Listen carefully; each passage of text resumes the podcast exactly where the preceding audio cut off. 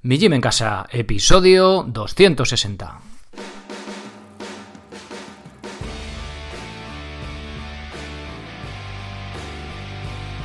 Muy buenas, bienvenidos a un nuevo episodio del podcast de Mi Gym en Casa, el programa, la radio, donde hablamos de entrenamiento y de alimentación desde un punto de vista diferente e independiente. Y como no todo en la vida es comer y entrenar, también hablamos de estilo de vida, estoicismo, minimalismo, todos esos temas que tienen que ver con el cómo vivir. Ese tema sencillo en la teoría, pero un poquito más complejo en la práctica. Soy Sergio Catalán de la web mijimencasa.com, donde encontrarás las herramientas necesarias para entrenar de forma independiente y sin apenas material, sea cual sea tu nivel.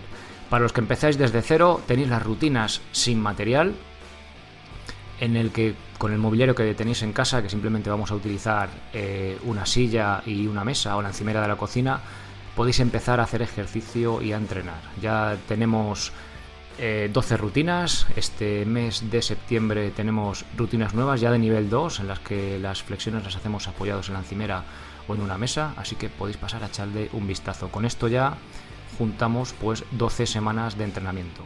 Los que ya tenéis un poquito más de nivel, que podéis hacer algo invertido y que ya tenéis, sobre todo, eh, más que la fuerza, eh, la motivación necesaria, que las rutinas simplemente son para empezar de cero, en rutinas que empiezan de los 4 minutos hasta los 10 minutos, en las que no te quieres complicar nada, ¿vale? Una vez que ya tenéis cierto nivel o ya ciertas ganas de poneros a hacer una rutina más guiada, tenemos el plan de calistenia básico con flexiones, zancadas y remo invertido, con sus cursos correspondientes explicando la técnica, progresiones y errores más comunes de estos ejercicios. También tenemos de entrenamiento aeróbico, lo que suele llamarse cardio, el plan de entrenamiento de cardio para ser capaces de correr media horita, o el curso de comba básico para empezar con esta herramienta que también es muy eficiente ya que en 10 minutos hemos apañado.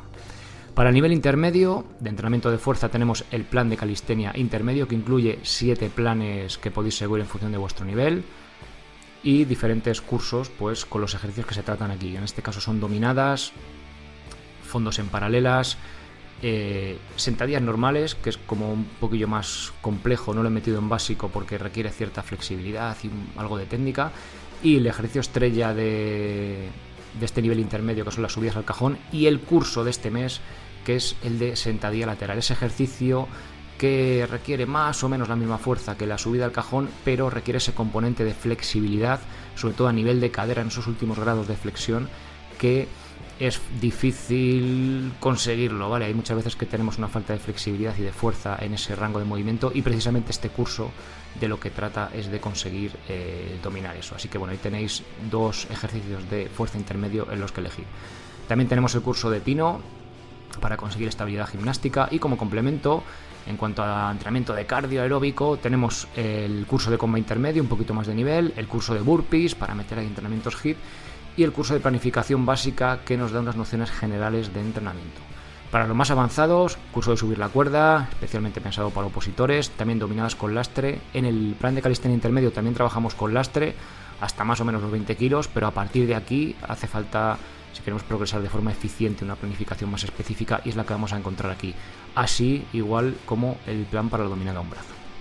Bien, también tenemos movilidad y recuperación, curso de movilidad básica, curso de movilidad escapular, ideal, perfecto para tener una buena salud de hombros y el curso de liberación miofascial con ese rodillo de espuma, el foam roller para darnos un masaje nosotros mismos cuando nos apetezca.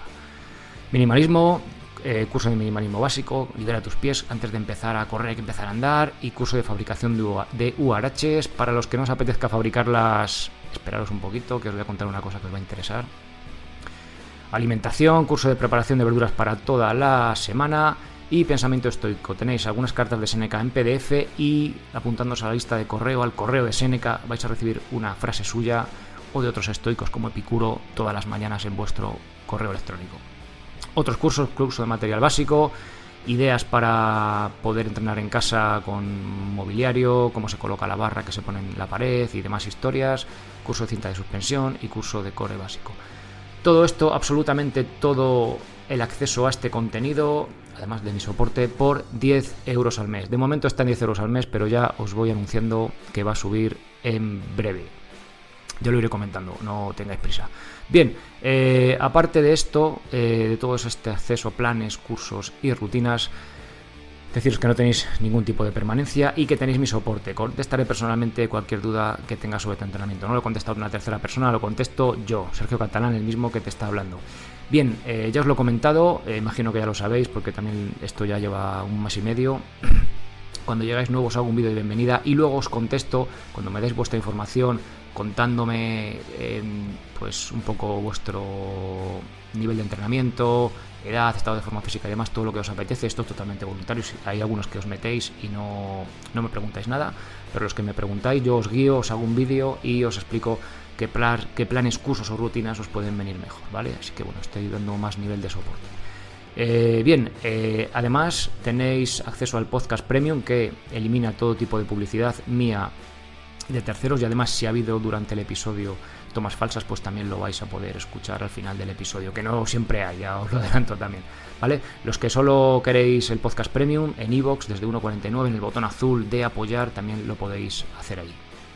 Bien, y antes de pasar con el episodio de hoy, comentaros que tenemos nuevo patrocinador en el podcast, que son la marca Enix, las sandalias que llevan ya más de 5 años, fabricadas en España, con más de 5.000 pares vendidos y tenéis todo tipo de opciones, desde las más minimalistas, las más finitas, las 05, que hablé de ellas en la web antes de tener el podcast hace ya pues unos 3 años o más.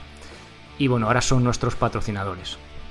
Y por ello, a los oyentes del podcast eh, vais a tener un descuento de el 15% en cualquier compra que hagáis en enixsandals.com y el cupón es, como podéis imaginar, mi gym en casa, todo junto, M y latina G Y M en casa, todo junto con el que vamos a obtener un 15% de descuento en cualquiera de nuestras compras. Para que veáis el ejemplo, las NX05, las más minimalistas, personalmente las que más me gustan, eh, en cualquier sitio de España están por 31,45 euros, gastos de envío incluidos. También se envían fuera al extranjero, pero tiene otro coste. Bien, pues vista ya la intro, vamos a pasar con el episodio de hoy.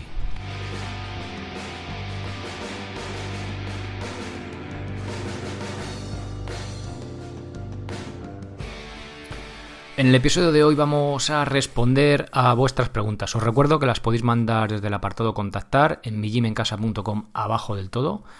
Y si os apetece grabarla para escuchar vuestra voz en el podcast, aunque no es algo que tenga mucho éxito, a que alguno la grabáis, eh, mijimencasa.com barra graba.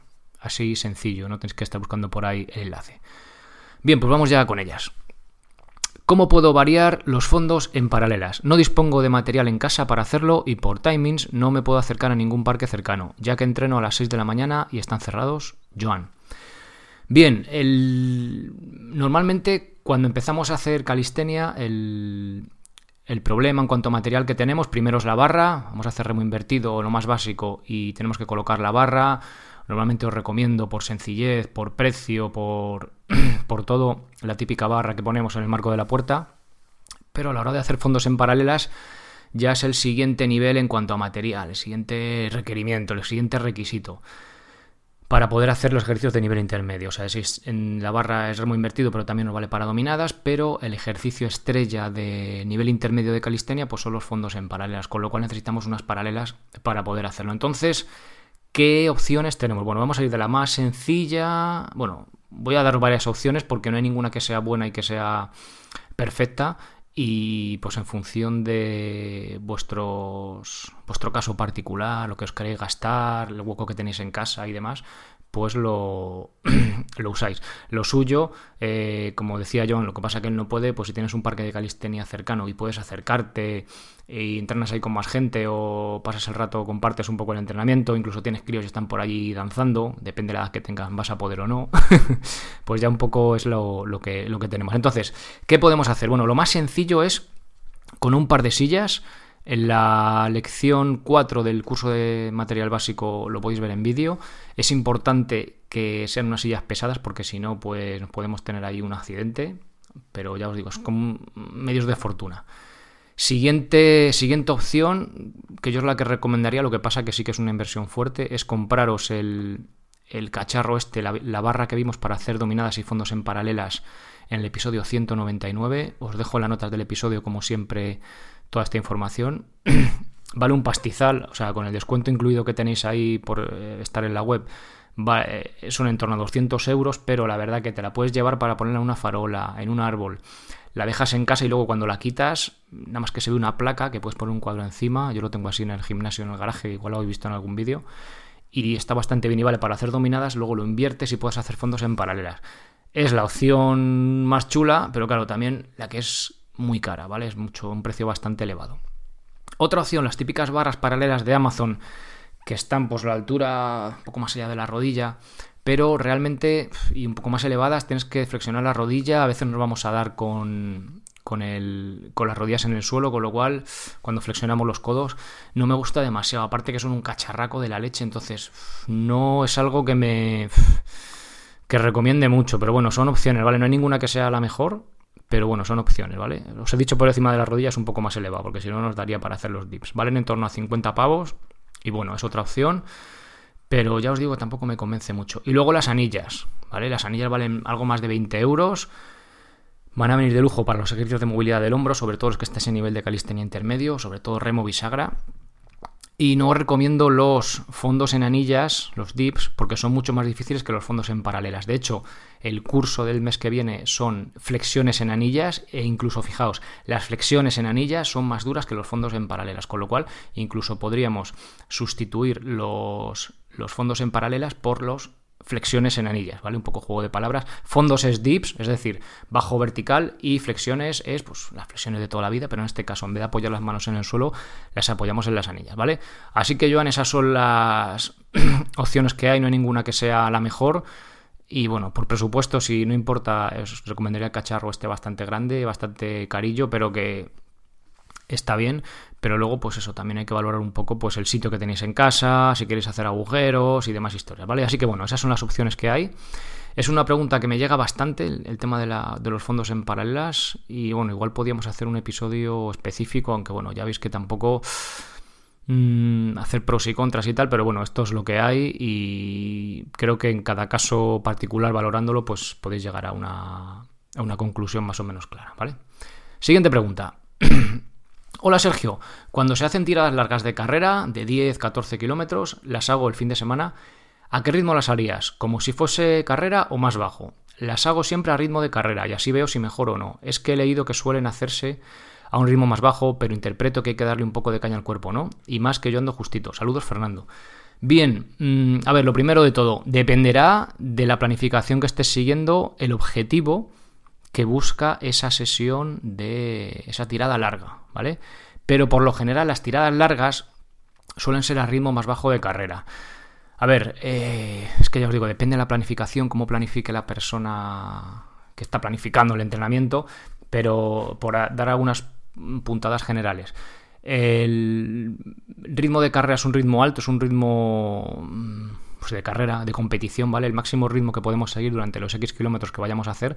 Las series suelen hacerse a ese ritmo de carrera o incluso por encima, pero la tirada larga, que normalmente se acercará a ese ritmo, o sea, a esa longitud de carrera, o incluso la sobrepasará, normalmente suele hacerse por debajo del ritmo de carrera. Es decir, si yo voy a hacer una hora corriendo, la hago para que mi cuerpo se acostumbre a estar una hora funcionando en movimiento, pero por debajo del ritmo de carrera. Si yo, aparte de hacer el entrenamiento de la semana, el día de la tirada larga, la hago a ritmo de carrera y cada día que hago encima la tirada larga es un test, lo que hago me estoy metiendo un machaca al cuerpo de la leche. De hecho, estoy haciendo un test todas las semanas. Y no es que sea un test de 100 metros o de 500, no, no, es que encima un test de una, de una carrera larga, de una prueba larga, el, cansancio que se acumula en el cuerpo es mayor por, la, por, por mayor longitud de la, de la sesión, con lo cual estamos tirando piedras contra nuestro propio tejado. Entonces, en teoría, en principio, la tirada larga es a ritmo más bajo para llegar entero, pero simplemente para estar más tiempo eh, corriendo, salvo que a lo mejor al final de un periodo de dos meses o de tres, venga, vamos a meter un test y si estamos preparando, yo que sé, una de 10 kilómetros, pues meter a lo mejor un test a ritmo de carrera de 8 o algo así, ¿vale? O incluso hacer el día de carrera, pero eh, no es que no estamos dando caña al cuerpo, ¿vale? La caña al cuerpo en este caso, en este tipo de sesión, no va por la intensidad, sino por la duración, por el volumen. Entonces, creo que es un enfoque equivocado. Pero ya te digo que depende de la planificación. a lo mejor la planificación está hecha de tal forma que busca eso. Me parece raro hacer una tirada larga y encima hacerla a ritmo de competición, porque es que estás compitiendo todos los fines de semana, con lo cual eso es un castigo para el cuerpo. Si encima ves que vas justito, lo que estamos haciendo es no dejando recuperar y cada vez ir más justito e ir para atrás, ¿vale? Así que Fernando, espero que te haya aclarado un poco las dudas. Siguiente pregunta. Hola de nuevo, Sergio. He visto el curso de remo invertido y me surge una duda. Yo estoy realizándolos con una retracción y depresión previa al tirón, es decir, estando abajo colgado con leve protección hago esos dos gestos y luego subo. Con la dominada que aún no ejecuto tendría la misma duda. No sé cuál es más segura para los hombros. Un saludo, Manuel. Bien, interesante pregunta. Manuel nos pregunta, remo invertido, remo invertido, nos colgamos así de la barra, con los pies apoyados en el suelo, el cuerpo en línea recta, y hacemos, estamos colgados relajados con leve protracción, es decir, como con los hombros, eh, vale, como sacando chepa, pero no sacándola, sino dejando que salga la chepa, es decir, totalmente relajados, con los codos estirados. Y Manuel, antes de subir, hace retracción, es decir, junta las paletillas, saca pecho y depresión, es decir, baja los hombros y luego ya sube, ¿vale? A ver, cuando acaba la fase positiva, es decir, cuando yo ya estoy tocando con la barra al pecho, sí que estamos en retracción y ligera depresión escapular, es decir, paletillas juntas sacando pecho y los hombros para abajo, pero no es necesario hacerlo antes, es decir, yo eh, empiezo la repetición con los codos estirados, los hombros relajados, en protracción, sacando chepa, y a medida que subo, va ocurriendo esa retracción y esa depresión escapular. Es decir, a medida que voy flexionando los codos, simultáneamente va ocurriendo lo otro. No hace falta eh, hacerlo antes y luego subir, ¿vale? Podemos hacerlo alguna repetición si queremos para notar ese gesto y para eh, sentir ese movimiento y ver que lo hacemos bien. Pero normalmente ocurre durante la repetición, porque si no sería demasiado forzado. Es como decir, vale, lo dejo estirado los hombros en protracción, eh, solo flexiono los codos y luego marco la, el movimiento de los hombros. Tampoco tendría mucho sentido. Entonces, con lo cual, de forma más natural es hacerlo a medida que flexionamos los codos. Y luego con la dominada pasaría lo mismo. La dominada arriba no acaba en retracción escapular, es decir, el, digamos que no hay que prestar eh, atención en dominadas al movimiento de retracción o protracción, es decir, sacar chepa o sacar pecho, sino simplemente a la elevación y depresión escapular, es decir, que, las, que los hombros suban o que los hombros bajen. Cuando estamos abajo del todo, colgados con los codos estirados, los hombros de forma natural van a subir hacia arriba, vamos a estar totalmente colgados, y cuando llegamos arriba del todo, los hombros van a tener una ligera depresión, van a estar en una posición mm, no relajada, pero más natural, ¿vale? Porque si tenemos los hombros aquí encogidos, como que estamos ahí, ¿vale? Demasiado cargar los hombros y no es una, una postura natural. Y una pregunta muy chula, ¿cuál es más segura para los hombros? En principio, si solo voy a hacer dominadas y solo voy a hacer remo invertido, sería remo invertido. ¿Por qué? Porque hacemos todo el rango de movimiento. Si os, si os acordáis lo que acabo de decir, en las dominadas no retracción y protracción no la trabajamos, no no va dentro del movimiento, pero en el remo invertido sí que la hacemos, ¿vale? Esa retracción, esa protracción escapular, ese movimiento más potente a nivel escapular, o sea, más potente, que más impacto tiene, que más rango de movimiento tiene, y lo recomiendo. Y las dominadas, no es que sean malas de por sí, pero no metemos ese rango de movimiento. Por eso en el plan de calistenia intermedio tenéis ejercicios específicos en el calentamiento que eh, fomentan esa movilidad escapular y eh, complementan el ejercicio de dominadas, que es un buen ejercicio de fuerza, es nivel más intensidad de fuerza que el remo invertido, con lo cual es bueno si ya hemos llegado a una, a una intensidad que nos pide más el entrenamiento, pero no es malo de por sí, porque en todo caso, o sea, no es que sea lesivo ni sea problemático, pero en todo caso, para guardarnos las espaldas y tener eh, el tema de movilidad, eh, perfecto, todo muy bien complementado, pues en el calentamiento metemos también esa retracción escapular, ¿vale? Así que bueno, Manuel, creo que haya, espero resuelto tus dudas y vamos con la siguiente pregunta. ¿Puedo plantearme empezar a entrenar subidas a cuerda siendo capaz de hacer tres dominadas estrictas? Un saludo, Carlos. Bien, mi consejo es que no. Hasta que no tengamos un nivel mínimo de dominadas, no deberíamos empezar la cuerda. Se habla muchas veces de que subir la cuerda es lesivo, de que es problemático. A ver, si solo somos capaces de hacernos solo tres dominadas, vamos a ser capaz de subir alguna brazada de cuerda, pero lo más normal es que nos lesionemos y que es demasiado salto de tres dominadas a intentar subir la cuerda. De ahí, por eso es lo que digo siempre, que la cuerda no es que sea lesiva. Lesiva es la aproximación que hacemos a la cuerda y cómo entrenamos en ella. Entonces, como os comento en el, en el curso para subir la cuerda, en la lección 3 en concreto, echale un vistazo, Carlos, que además estás de socio. Eh, requisitos mínimos 10 dominadas y luego aguantar arriba un minuto más o menos, porque requiere cierto bloqueo, rápido, pero cierto bloqueo el subir la cuerda. Una vez que tengamos 10 dominadas, ya eh, podemos plantearnos a trabajar con la cuerda, pero si no, es que no merece la pena, porque si no nos lesionamos va a ser súper frustrante porque no vamos a avanzar, vamos a tener un montón de molestias, el gesto va a ser una, una patata, ¿vale? O sea, va a ser, no merece la pena. O sea, antes de empezar a correr hay que empezar a andar. Y si todavía solo damos tres pasos andando, no nos vamos a plantear hacer un entrenamiento de carrera, ¿no? Pues esto sería un poco una analogía un poco rara, pero sería por ahí. Entonces, primero trabajamos con hacia las dominadas estrictas, elige un plan de calistenia intermedio, bueno, ya me dijiste que vas a hacer el calisténico loco, y ahí cuando tengamos 10 dominadas ya podemos empezar a plantearnos la cuerda, ¿vale? Pero mientras tanto creamos primero esa buena base y luego ya hacemos el entrenamiento específico. Bien, y ahora un par de preguntitas rápidas, un poco técnicas, pero que va a ir eh, rápido, rápido. Eh, he encontrado unas botas minimalistas y me ha gustado el artículo sobre las Frit que tienes que es del episodio 211. Si quieres echarle un vistazo ahora que llega ya el otoño. Después de pensarlo he decidido comprarlas, pero al introducir el código que indicabas no me ha descontado el 25%. No tendrás otro por casualidad. De todas formas creo que las compraré, pero si consigo rebajarlas un poco, mejor. Gracias de antemano, Francisco Javier. A ver, los de... Se me había pasado comentarlo. Los de Frit habían ofrecido un descuento por el código Sergio C, la S y la C con mayúsculas, del 25%.